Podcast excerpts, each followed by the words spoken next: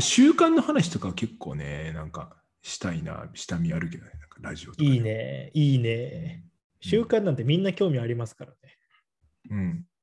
学びたいです。俺結構、結構、あれね、研ぎ澄ましてる感じあるよ。あるよね。習慣のもうちょっと今鬼みたいなところあるもんね。うんかなり研ぎ澄ましてる。わかるわ。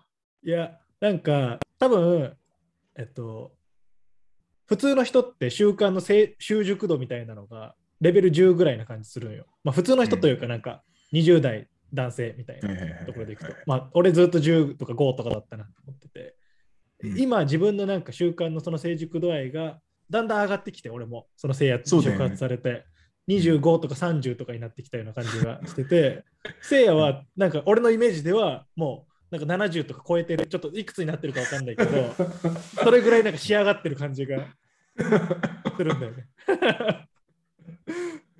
イメージ。確かに。2, 年2年間意識してからね、習慣を整えようって、まず焦らずに、その回復じゃなくて、まずベースの底を変えないとと思って。うんうんうんうん。だから悪くなった時のこうリカバリーの習慣もあるし、通常の習慣と、悪くなった時に戻る、戻る習慣もあるね。なるほどね。うんうんうんうん。そう。で、ポジティブな時にはこれにやるっていう、こう、なんていうの？常に3つの矢を持って習慣を、習慣を習慣化する。えみ3つねえそのネガティブから復帰するやつと、ね、通常、あと通常モードとあ通常。通常モード。うん。で、調子いいなって時にやる習慣。うん。もっとこう、上げる時に自分を。ああなるほどね。うんえーちょ調子いいなって時にやる習慣とかはその全然違うんだっまあそうね、強度が変わるよね、結構。ていうの例えば強度が変わる。うんめっちゃわかりやすいのでいくと、例えば、筋トレ、大体まあ、行くと俺はなんか上半身だけとか下半身だけで分化するけど、調子いい時は全身トレーニングする。へえそうそうそう。まあそっちの方が体があの発達するっていうのもあるんだけど、うんうん調子いい時はなんかそれを取り入れる。そうするとまあ体のさ、血流も上がるし、体も良くなるし、うんうんうんうんみたいな感じだから、調子いい時はその全身だし、さ下がってきたら、うんなんかその、胸筋と肩だけみたいな、そのわ分かりやすく見た目が変わるとこだけは継続するみたいなのにしたい。うんへ。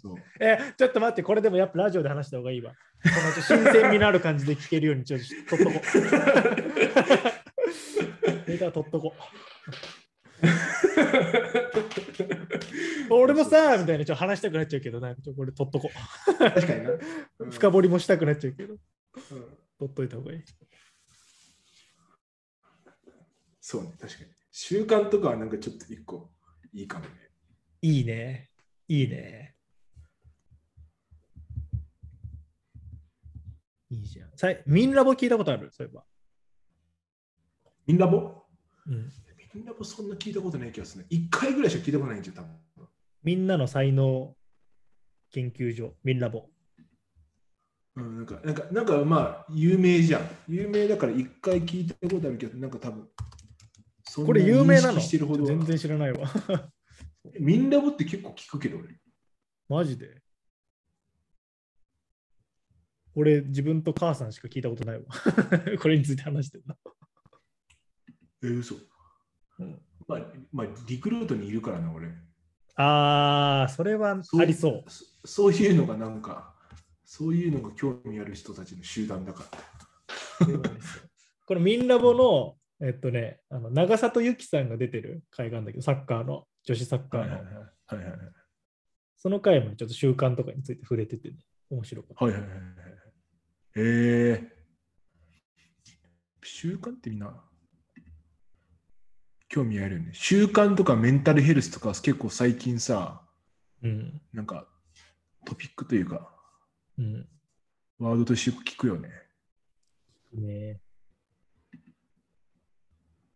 だってこのミンラボに出てるヨッシーさんっていう人が、もう俺は今までのポッドキャストあのパーソナリティ史上一番好感度が高い。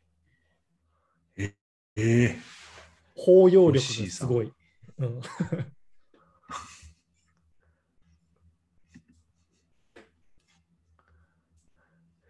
だから、やっぱ、うん。だからね、ぜひちょっとこれは参考になるかもしれないから、あのみんなもも聞いてほしいなって感じです。ラジオ好きやな、シュン。聞いとるな。でもこのミンラボはそれこそまだ十何エピソードしかないから、超相対性理論よりも短いし、むしろ超等超相対性理論をそんなそって聞いたのめちゃくちゃびっくりしたけど。俺半年ぐらいかけてあれ全部聞いたよ。あ、嘘。うかけかけ流しながらずっと仕事してたうんできる？すごいな。俺できるんだよね。え ええいいな。芸人のオールナイトニッポンとかだったらできるけど、ちょっと超相対性理論とかもあれだけ聞かないと無理だわ、俺。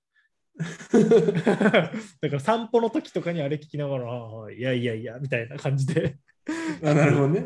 はいしかできなく。て。はいはいはいはい。いいね。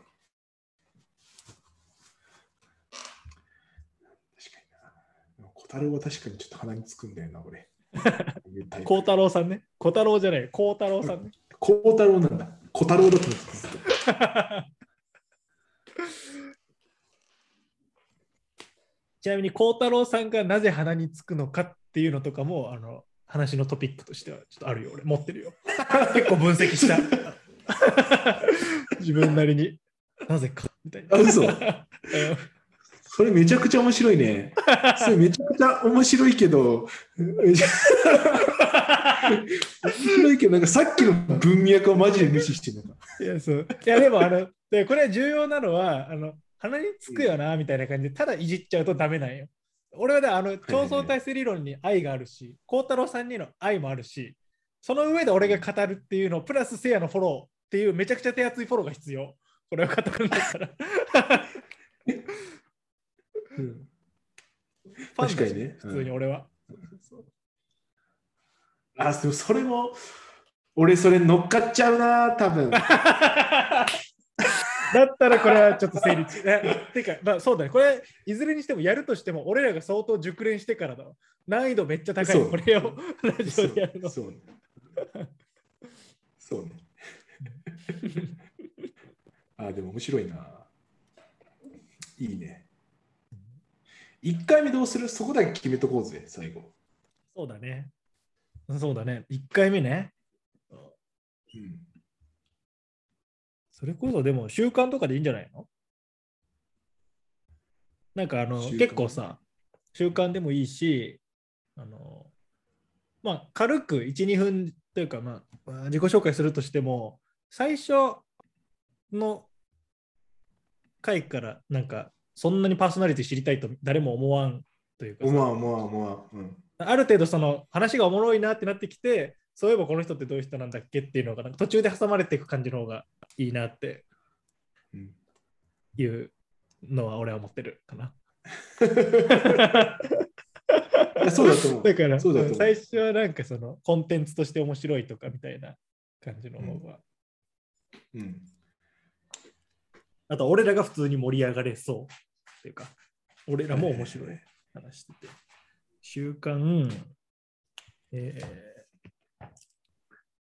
だから、あの、いい習慣、やめたい習慣。習慣ってさ、グッド、グッドもあればうんバッドもあるじゃん。ぶっちゃけ。ーある YouTube 見すぎちゃうとかさ。うんうんうんうんあるねなんかそいいいい習慣、悪い習慣で、それぞれ取るとかあるかね。なるほどねうん確かに。まあそうだな。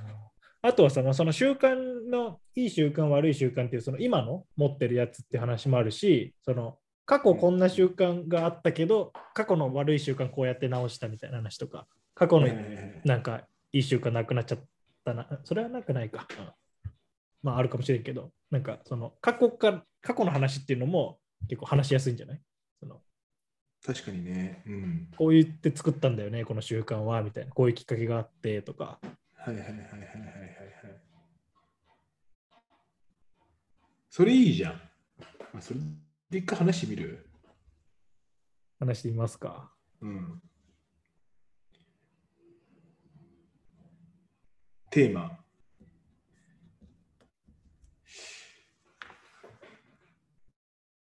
人生が変わった習慣の話。でっかいね、なんか。うん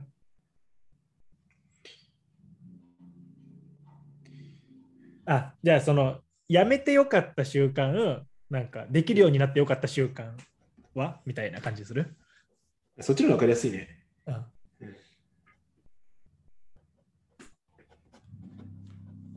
やめてよかった習慣でいいんじゃない？なんか、一個、大きく。はいはいはい。やめてよかった、うん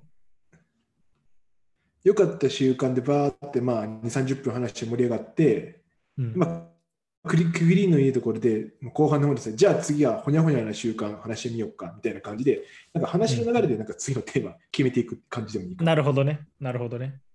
最初から決めすぎるよりそっちの方が接続感があって、うん続きが気になりますみたいな感じになりそうじゃない、はいはいはい。確かに。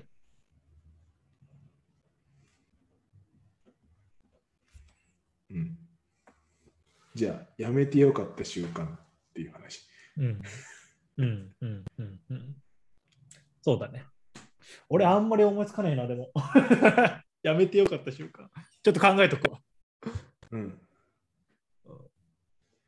俺絶対放送では言えへんやつ一個だけあるから今言っていい？何？あ、でもこれ言ったら盛り上がるかな言ったら。